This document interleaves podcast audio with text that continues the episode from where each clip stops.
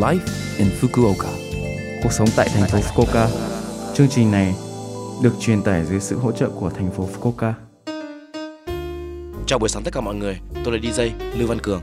Trong chương trình này, chúng tôi sẽ cung cấp thông tin sinh hoạt và các sự kiện để mọi người có thể có thời gian vui vẻ và thoải mái ở Fukuoka. Thứ sáu hàng tuần, tôi là Lưu Văn Cường, đến từ Việt Nam, sẽ truyền tải thông tin đến với các bạn. Chỉ một chút thời gian ngắn thôi, nhưng rất mong các bạn hãy cùng đồng hành với mình nhé. Cuộc sống tại thành phố Fukuoka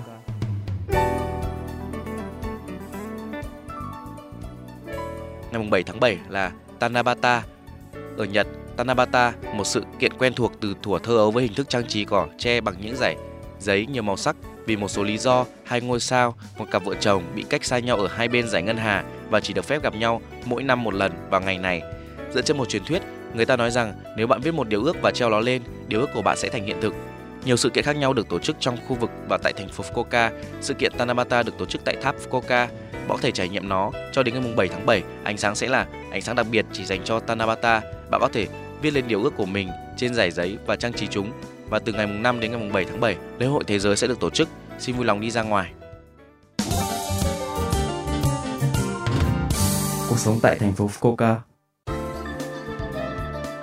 Say nắng là tình trạng không có khả năng điều chỉnh nhiệt độ cơ thể do nắng nóng và tập thể dục cường độ cao dẫn đến mất nước và nó được gây ra bởi sự mất cân bằng muối. Say nắng gây ra các triệu chứng như nhức đầu, chóng mặt, chóng váng và buồn nôn. Nếu bạn không thể tự uống nước hoặc nếu cơ thể bạn không hồi phục hồi ngay cả khi đã hạ nhiệt hoặc uống nước và muối, hãy gọi cho 119 và gọi xe cứu thương. Đặc biệt từ tháng 7 khi mùa mưa kết thúc, nhiệt độ tăng cao nhất, số người cấp cứu do say nắng sẽ tăng nhanh, độ ẩm cao trong giai đoạn này và cơ thể. Hãy cẩn thận vì bạn không quen với sức nóng. Say nắng có thể xảy ra trong nhà cũng như ngoài trời. Ngoài ra, đeo khẩu trang vào mùa hè làm tăng nguy cơ say nắng nên cần phải thận trọng. Tôi sẽ cho bạn biết những điểm phòng chống say nắng. Hãy uống nước thường xuyên, hydrat hóa, trà lúa mạch và nước trong cuộc sống bình thường, dung dịch bù nước và đường uống. Và đồ uống thể thao được cho là tốt, bổ sung nước và muối khi đổ mồ hôi. Đội mũ hoặc dùng ô che nắng để tránh ánh nắng trực tiếp. Hãy sử dụng tốt điều hòa và quạt để nhiệt độ trong phòng không vượt quá 28 độ. Hãy sử dụng các sản phẩm làm mát như tấm làm mát và gối băng.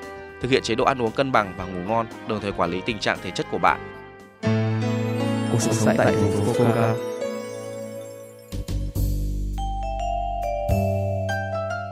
Số like Infoca tuần này mọi người cảm thấy thế nào ạ? Rất nhiều thông tin bổ ích phải không ạ? Số phát sóng này lúc nào cũng có thể nghe bằng postcard. Ngoài ra, mọi người cũng có thể biết về nội dung truyền tải trên blog. Mọi người hãy xem qua trang chương trình từ trang chủ của lớp FM. Ngoài ra, chúng tôi cũng đang tìm kiếm các thông điệp gửi đến tôi và chương trình. Địa chỉ email là 761 a lớpfm.co.jp. Chúc mọi người một ngày vui vẻ. Hẹn gặp lại mọi người vào tuần sau.